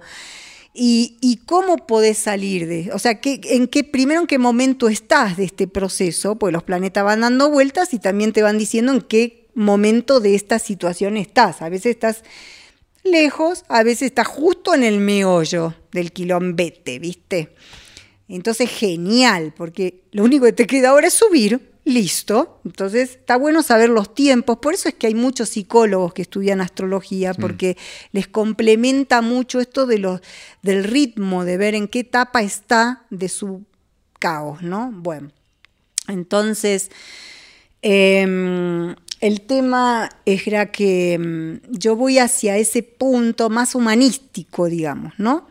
Eh, tratar de que la información te sirva para que puedas ya pensar tu vida de otra manera y no como que te equivocás, metes la pata o que porque hay personas que dicen siempre me equivoco, siempre tengo malas relaciones. No, mi amor, vos naciste con Plutón en las 7, cagaste. ¿Qué querés que te diga? O sea, vamos a ver por qué. O sea, ¿por qué naciste estronati? O sea, esto hay que transformarlo, hay que revertirlo, porque si vas desde ese lugar, claro, te va, es como decís, odio a fulano, odio a... Mm. ¿Qué? Te los vas a traer a todos y están haciendo cola. Entonces, pero cada planeta tiene una clave y una transformación. Entonces, si vos la, esa es la información válida para mí, rica, positiva, la que a mí me sirvió, la que a mí me ayudó. Hay otros astrólogos, la mayoría por ahí, que son más positivistas, más, bueno, vos naciste en tal fecha, en tal fecha te pasó tal cosa, tal edad te pasó tal cosa, ahora estás en esta, te va a pasar aquello. ¿Y de qué te sirve? Mm. O sea, a mí nunca me sirvió eso. Se puede ver, claro, puedes ver etapas, fechas, ¿y de qué sirve? O sea, se puede ver algo del pasado para ver, eh, bueno, de dónde venís, mm. quiero ubicar qué planeta es el que más te jode, digamos. Bueno, voy viendo la ruta y nada más, pero no para decirte, ah, viste, la pegué, la estoy invocando. No, no, no es adivinatoria la astrología, para nada, es información. Realmente es una traducción de una forma energética, de una influencia energética, una forma de vida humana, de expresión humana, que como digo tiene muchas frecuencias. Entonces, claro, cuando hay alguien que yo me doy cuenta que, está, eh, que es más de la postura machista o positivista, y yo intento, si veo que no, no conecta por ahí, bueno, voy a lo que me pide. Bueno, le pregunto, entonces, ¿qué, qué querés? ¿Qué necesitas? ¿Qué, ¿Qué necesitas saber? Si puedo, te lo digo. Si no, no lo sé. Y cierro la sesión. Y hubo, pero mira, entre miles, ¿eh? porque pensá que hago cartas hace 40 años. Y sí, sí era pendeja cuando empecé. Cuando, eh, de miles, ¿qué te puedo decir? Tres o cuatro les tuve que decir alguna vez, no, mira, no puedo trabajar con vos. O sea, no puedo. Yo ya sentí de entrada así, la panza se me hizo, no, uy, no, acá no puedo. No puedo, porque ya, ya percibís que están cerrados o que están no sé, te vienen a desafiar a veces, ah. a probar, a ver qué es esto. No, no, yo la verdad que ya para probar ya pasé mis pruebas de fuego cuando era joven. Sí, sí, ya no, ya no. no. Ok, gracias Sandra. Bueno, ya tengo mi respuesta. eh, Mira, ya yendo cerrando, qué rápido, casi una hora y media debemos estar, ¿no? ¡Qué loco! Uy, sí, es em, que da mucho para hablar con este hermoso. Mira, voy a aprovechar también que estés acá, con mucho amor, obviamente. ¿Qué crees que ahorita, qué está en el aire a final de abril, mayo, qué va a considerar para la gente que va a escuchar, más o menos en esta fecha? Mira, estamos en un momento em, hermoso dentro de este bicho que nos está tocando eh, trascender. Eh, sin embargo, hay una, hoy, particularmente hoy, hay una eh, configuración preciosa la luna está con Marte y está en Géminis y en un muy buen ángulo con Júpiter, que es el mejor planeta, el más divino, los hindúes le llaman el gurú, eh, que es el que nos posibilita, nos habilita a dar grandes pasos, animarnos, a movernos. Son planetas de movimiento estos, ¿no? Están en armonía, eh, están fluyendo para que nosotros tengamos buenas ideas, buena adaptación. Eh, esto va a ser eh, principalmente abril Mayo, Marte ya va a entrar en cáncer y va a empezar un poquito a fluctuar ya con los enojos, de repente eh, junio va a ser peor, de repente va a estar Mercurio retrógrado, Marte en oposición a Saturno, o sea, unas configuraciones, a Plutón, unas configuraciones que pueden hacer movimientos o exaltar movimientos sociales también de enojo. O sea, y además considerar algo, les digo a todos, porque eh, el año pasado fue el año de la bomba, mm. porque pues, se juntaron tres grandes, que sucede cada 40 años, eh, y nos tocó con todo esta vuelta, ¿no? Entonces, este año, si bien ya dos planetas de esos se separaron, ya no es la contundencia que vivimos el año pasado, la sensación de que todo se cae, todo se cae a pedazos es como que nos toca levantar los pedazos ahora y ver qué nos sirve y qué nos sirve y estamos en un proceso de adaptación mm. y de reinventarnos, ¿no? Todos. Eh, algunos más fuertes, a otros les va mejor inclusive. Mm. A mí me benefició, te digo, porque a mí esto de trabajar en casa con internet, ah, bendición de Dios, por Dios. Olvidé el trufi por un buen rato. Dios me peleaba, ahí está, los trufistas eran otros que me hacían sacar la vena, así. y respiraba, inhalaba, amor de Dios, te integro, te integro, te, amo. Qué difícil, pero bueno. Em, estamos en un momento, sí, donde dos planetas lentos están en un ángulo de 90 grados y, es, una, es un momento de recesión económica, sí, de un proceso de, mm, difícil, porque todos estamos reviendo principalmente nuestra economía y, trabajo y cómo mm. nos adaptamos. Y sí, esto iba a pasar. Mm. Así que hay que adaptarse. Pero dentro de esto, este mes muy bueno, mayo, marzo, junio, uh, poquito feo, poquito tenso, o retrasado, retardado, y Julio también, Marte va a estar en oposición a Saturno, a Marte, bueno, a Júpiter, digamos, eh, un mes podríamos decir de confrontación y yo prefiero tomarlo no como una confrontación, que esa sería la mirada machista, sería integremos, mm. integremos al enemigo. Está en la vereda de enfrente, lo invitaremos, invitaremos tomar algo, compartir algo, conversar, porque sos así, pues sos tan mierda. No, es que me encanta, me encanta putear y enojar. Bueno, pero, a ver, hagamos otra cosa, sexo. Ese es el enemigo.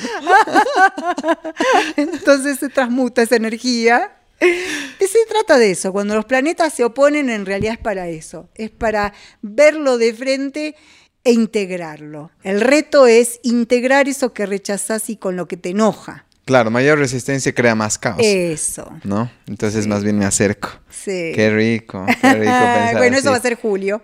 eso va a ser julio, nos preparamos. Sí. Gracias, Sandra. De verdad que para mí hablar contigo, divertirme contigo, aprender de ti ha sido maravilloso. Me encanta tu espontaneidad. De, verdad. Que, que es algo que, que que quiero integrar. Y me, absorbo eso amorosamente de ti y que, y que pueda y que me pueda servir para seguir ayudando. Y de verdad gracias gracias por tu tiempo eh, por tomar el trufi sí qué empute pero bueno me puse el barbijo y a la mierda dije aprovecho hacer otras cosas no no me cayeron re simpáticos de entrada y en especial porque me dijiste que era con humor. Ah, bueno, si es con humor voy, dije. Porque esos reportajes donde he ido a muchos y donde te pedían de hacer el horóscopo, no, no, es que no es así la astrología no, no, por favor, no, yo soy rebelde hasta para eso. No, Mm, no. no puedes con eso. Entonces cuando me tiraste esa onda dije, ay, sí, estos deben ser divinos. Y la verdad que sí, me estoy recontenta de eh, haber estado acá, de haber aprovechado también este tiempo para conversar. Son un amor los dos. Eh, y vos bien Sagitario, me encantó, porque también muy abierto, muy con confianza, con soltura también. Vos decís soltura, vos también tenés, che. ¿Sí, no? Sí. Falta, pero. No, estás bien nomás. Estás bien nomás. Bien, nomás ya me dirás cómo estoy porque pronto te visito. Y yo puedo ir hasta allá porque yo quiero ir allá. Si se animan, bueno. Sí, sí, no, gracias Sandra. Eh, gracias también a Osmel, que, es- que fue nuestro contacto. Claro, claro, Y un yo le, yo le dije a Osmel, eh, quiero entre- voy a entrevistar a Sandra, le digo, ya, ya logré hablar con ella. Dame pues algunos datos para que... le-". No, deja que fluya, me dijo. Y verdad, Dios me, me mata, me mata. tenía razón. O sea que gracias a mi hermano, mi maestro, mi, mi socio, mi Sí. todo. Es alguien que... Es un amor también. El energía. cuando fluye con las clases de yoga, puta, yo sufría, ni te cuento, pero Es Decía, tremendo. pero hace bien, pero hace bien, pensaba por dentro, ¿no? Sí, no, yo veo, ahora que estamos con clases presenciales, te cuento que veo a las chicas, pues, y las ponen en unas posturas Ah, que no, están no, no. sufriendo. Sí, sí, Pero sufres. claro, ves la relajación Sí. y dices, wow, ayer, ayer lo observaba mientras hacía la relajación. Parecía un ente, ajá, caminando por ellas, rociándoles cosas, Ah. con su, con su cuenco y demás lindo. Entonces sí es un hombre que, que, que sí te tortura, pero sabe por Su qué. parte escorpiana, pero... Sabe por qué. Entonces, No, Sandra, no claro sé que sabe, con claro. qué palabras quisieras terminar, que algo importante para ti, si quieres renegar, si quieres empoderar lo que tú quieras. Eh, bueno, chicos, yo les deseo que sigan con esto adelante, que es un buen momento el año. El año es propicio también. ¿Cuándo empezaron con esto ustedes? Ya dos. Ahora yo les voy a hacer el reportaje. Listo, empezamos. ¿Cuándo empezaron? En agosto de 2018 más empezó. Ah, mira, yo ahí empecé a dar clase de astrología. ¿En serio? Sí. Ah, y eso también quería aprovechar, Ahí que vas a dar clases Ay, pronto. sí, me estaba olvidando. Sí, yo también. De mi propaganda. Ajá. Pero justo empecé, después de años que no daba clases, me definí justo ahí también. O sea, empezamos juntos. Ah, debe haber algo ahí. Sí, seguro, yo ya me olvidé, pero va bien. Va bien. Sí, sí, va, van Buena bien. semilla. Sí, sí. Eh, bueno, el curso es, eh, empiezo mañana, mañana presencial y el sábado que viene virtual, la misma clase para los que no pueden venir mañana presencial o porque están lejos. El sábado que viene es virtual. eh, y es el recién el primer módulo. El primer módulo son cuatro clases, porque son las bases de la astrología: signos, planetas, casas y aspectos. Y, mm, y hay que darle. O sea, con una clase no alcanza. Pero Mm. bueno, vamos a intentarlo. Ok. Entonces, esto te pueden contactar directamente a tu número. Sí, a mi WhatsApp, sí. ¿Cu- o en cuál es tu número? Eh, 707-83339. Ok, créeme, Sandra, te voy a decir algo que la gente de Equilibrium te va a Ay, invadir. Ay. Dios, qué susto. Ajá. Pero nací con los abusos también así energéticos que me, O me- sea- me los atraigo. Yo tenía miedo, pero ya dije que me importa que me cojan. Sí, algo que va a pasar y que nos pasa es que a la gente de Equilibrium le encanta sanarse y demás. Por eso vienen Ah, al qué club de lectura, al yoga y demás. Pero ahora que te han escuchado, prepárate. Oh, ¿ya? bueno. Prepárate. Ok, En Entonces, remojo. Sí, bueno, no sé con quieres terminar, qué les quieres decir, o simplemente sí, de, de, de mí, de mi parte, gracias. Súper agradecido yo, por... gracias, gracias por invitarme, gracias por esta charla. Nunca había tenido una charla así tan simpática, como me gusta a mí, así, las cosas como son Eso. de la vida, no, na- no ca- careteadas así de decir, ay, qué título tengo, qué soy, anda a cagar, no tengo ningún título. Bendiciones para los que pudieron, porque me- los veo, los veo como estudian, digo, la mierda. Pero bueno, bendiciones a todos. A mí lo que me benefició no tener nada sistémico, digamos, de estudio es que, es que todo surgió de otra manera, el conocimiento, más desde la meditación, la percepción, la experiencia, el foguearme con cada carta, con cada persona, con cada alma. Amo cada alma de este universo, los amo. amo las vidas, amo las experiencias de cada uno. Me fascinaría poder escribir un libro así, de las que lo estoy documentando, porque tengo muchas historias, chicos, no saben las historias de vida fascinantes que hay y cómo nos la arreglamos para salir adelante y superarnos. Mm. Eso es, es precioso, o sea, yo estoy más que agradecida de lo que me tocó ser, a pesar de que quería ser cantante de rock y, cantar como Axel Rose y gritar fuck you.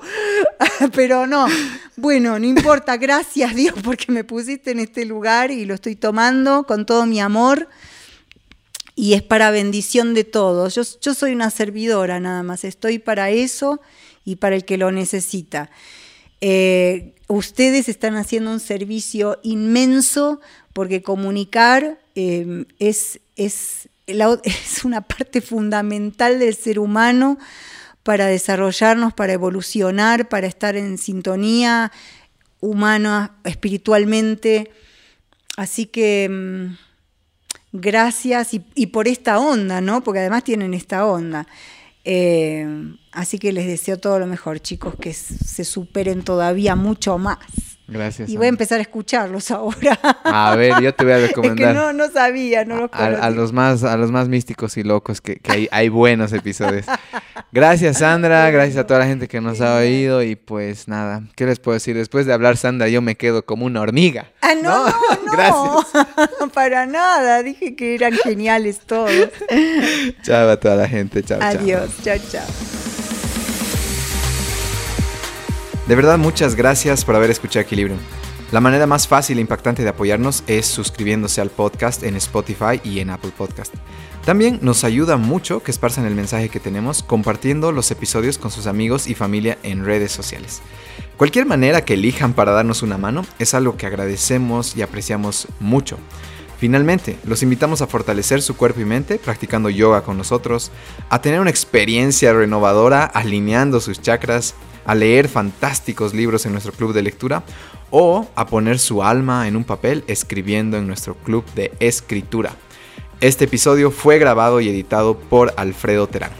Aprecio mucho, mucho, mucho su presencia, el tiempo que dedican en escucharnos, el cariño que nos mandan en mensajes públicos y privados, y también el hecho que quieran mejorarse para disfrutar su tiempo limitado en esta maravillosa experiencia terrenal. Siempre estoy cerca de ustedes, aunque no nos conozcamos. Los espero pronto. Hasta la próxima. Namaste.